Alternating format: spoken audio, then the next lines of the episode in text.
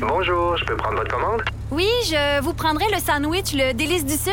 Par contre, j'enlèverai le poulet, l'ananas, les oignons puis le fromage feta. Votre auto, c'est un espace où vous pouvez être vous-même. Euh, donc vous voulez juste le, le pain et la sauce?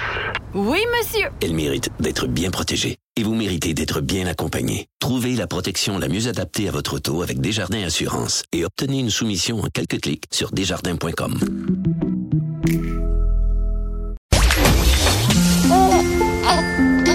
Quand Trudeau parle de politique, même les enfants comprennent. Jusqu'à 13. Vous écoutez Trudeau le midi. Cube Radio. On est effectivement de retour. Ben, et Denis qui est de dire. retour lui aussi. Comme les Anglais, je suis un peu comme euh, eux, ils disent euh, résilient. Mais oui, parce que je t'ai dit, écoute, Denis, c'est trop difficile. euh, on remet ça, là. Ben, C'est tellement un beau sujet passionnant. Donc, on a vu un peu ce que c'était l'Angleterre, l'Écosse, le Pays de Galles, qui sont la Grande-Bretagne. On ajoute à ça l'Irlande du Nord, qui est euh, protestante et anticatholique, et ça fait le Royaume-Uni.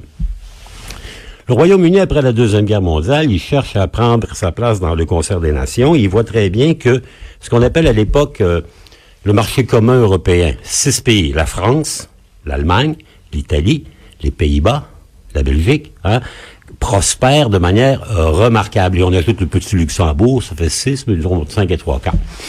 Et les Anglais décident de se dire, ben, on pourrait peut-être se joindre à, à ce marché commun européen. Ils essayent deux fois, 63, 67, et le président français, qui est l'unique général Charles de Gaulle, dit, il n'y en est pas question. Il rejette la demande anglaise deux fois. Après la mort de De Gaulle, ils reprennent un peu le bâton du pèlerin. Les Britanniques sont dirigés à l'époque par un gouvernement travailliste, le gouvernement de M. Wilson. Et en 73, ils sont acceptés. OK. Mais, euh, tiens, pendant que tu prends ta gorgée d'eau, question, pourquoi euh, De Gaulle refusait, quelle était la, logique derrière ce, ce refus du, du général? Ben, de Gaulle en voulait aux Anglais de l'avoir méprisé durant la Deuxième Guerre mondiale. D'une part. Et il avait, lui, une vision de l'Europe qui est articulée sur une Europe continentale, avec une grande alliance entre la France et l'Allemagne, les deux ennemis héréditaires qui deviendraient le cœur de la nouvelle Europe. Donc, il ne veut pas que les Anglais se mêlent de leurs affaires parce qu'il se dit, l'histoire nous a prouvé que toutes les fois où les Anglais se mêlent de nos affaires continentales, ça va mal pour la France. Donc, en 73, ils sont admis. En 75, ils font un référendum pour rester dans l'Union européenne. Et ça va assez bien. Donc, les, les Anglais s'intègrent, ils ont des passeports, ils sont citoyens de l'Union européenne. Mais lorsqu'on transforme le marché commun en une alliance qui est plus politique et économique, là, ça commence à rebiffer en Angleterre.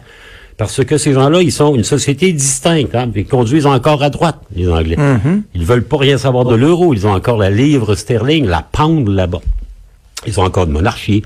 Et ils sont, euh, comment dire, à demi dans l'Europe. Donc, depuis le, depuis le début, depuis 73, donc il y a plus de 40 ans, les Anglais européens, c'est moitié-moitié, mi-fig, mi-fig, mi-raisin.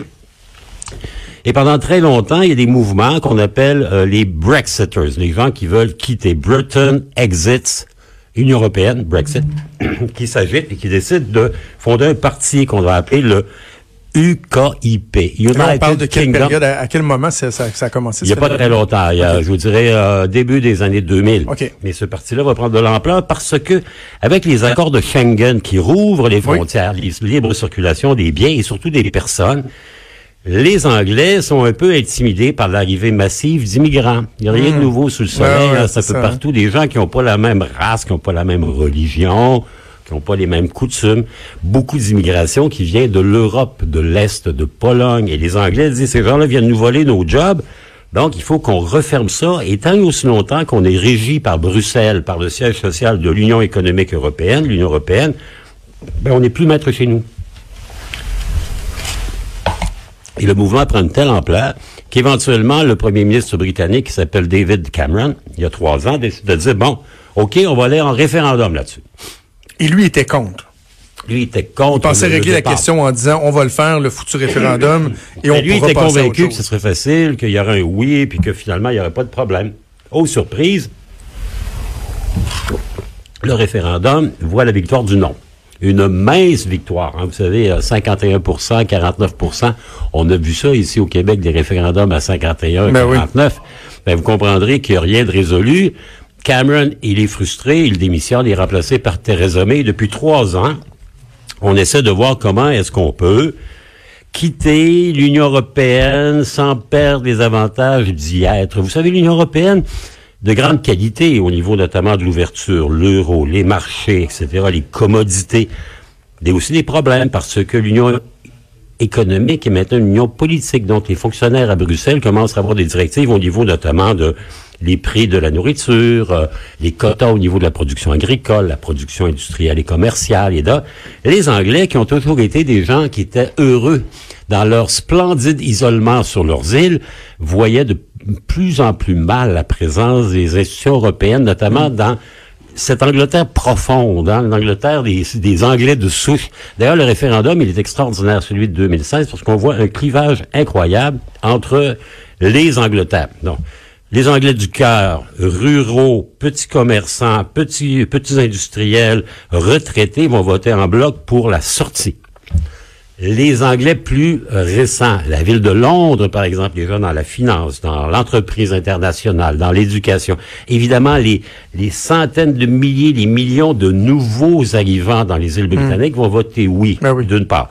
L'Angleterre est coupée en deux. L'Angleterre des campagnes, l'Angleterre des villes.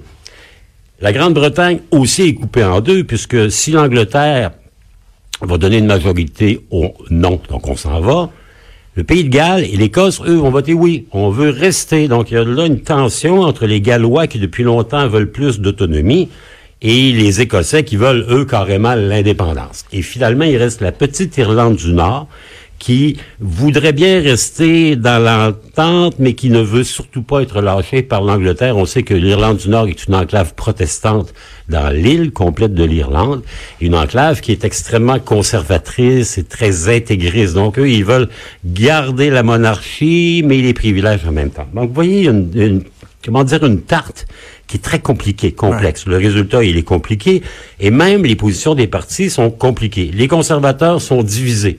Une partie des conservateurs souhaitait rester, une partie souhaitait s'en aller. Les travaillistes, la même chose. Il n'y a que les libéraux au milieu qui sont fidèles à l'Europe, ainsi que les gens, les gens du Parti nationaliste écossais, hein, le parti de Mme Sturgeon, qui est un parti indépendantiste, et les Gallois qui aussi souhaitent évidemment avoir plus d'autonomie. Donc, vous voyez, il y a une table qui est complètement différente. Le pays, il est divisé et on ne sait plus où aller. Il n'y a plus de majorité. Le whip du Parti conservateur à la Chambre des communes à Londres, c'est plus où jeter de la tête parce que son parti, il y a des pro-Brexit durs, donc on dit on casse ça maintenant, on s'en va et on s'en fout de la suite des choses. Il y a des gens qui sont pour un Brexit qui est plutôt doux en disant ben oui, mais on devrait garder l'union économique, on devrait garder le marché commun avec le restant de l'Europe et ne faire que d'enlever les contrôles de Bruxelles, notamment en termes d'immigration.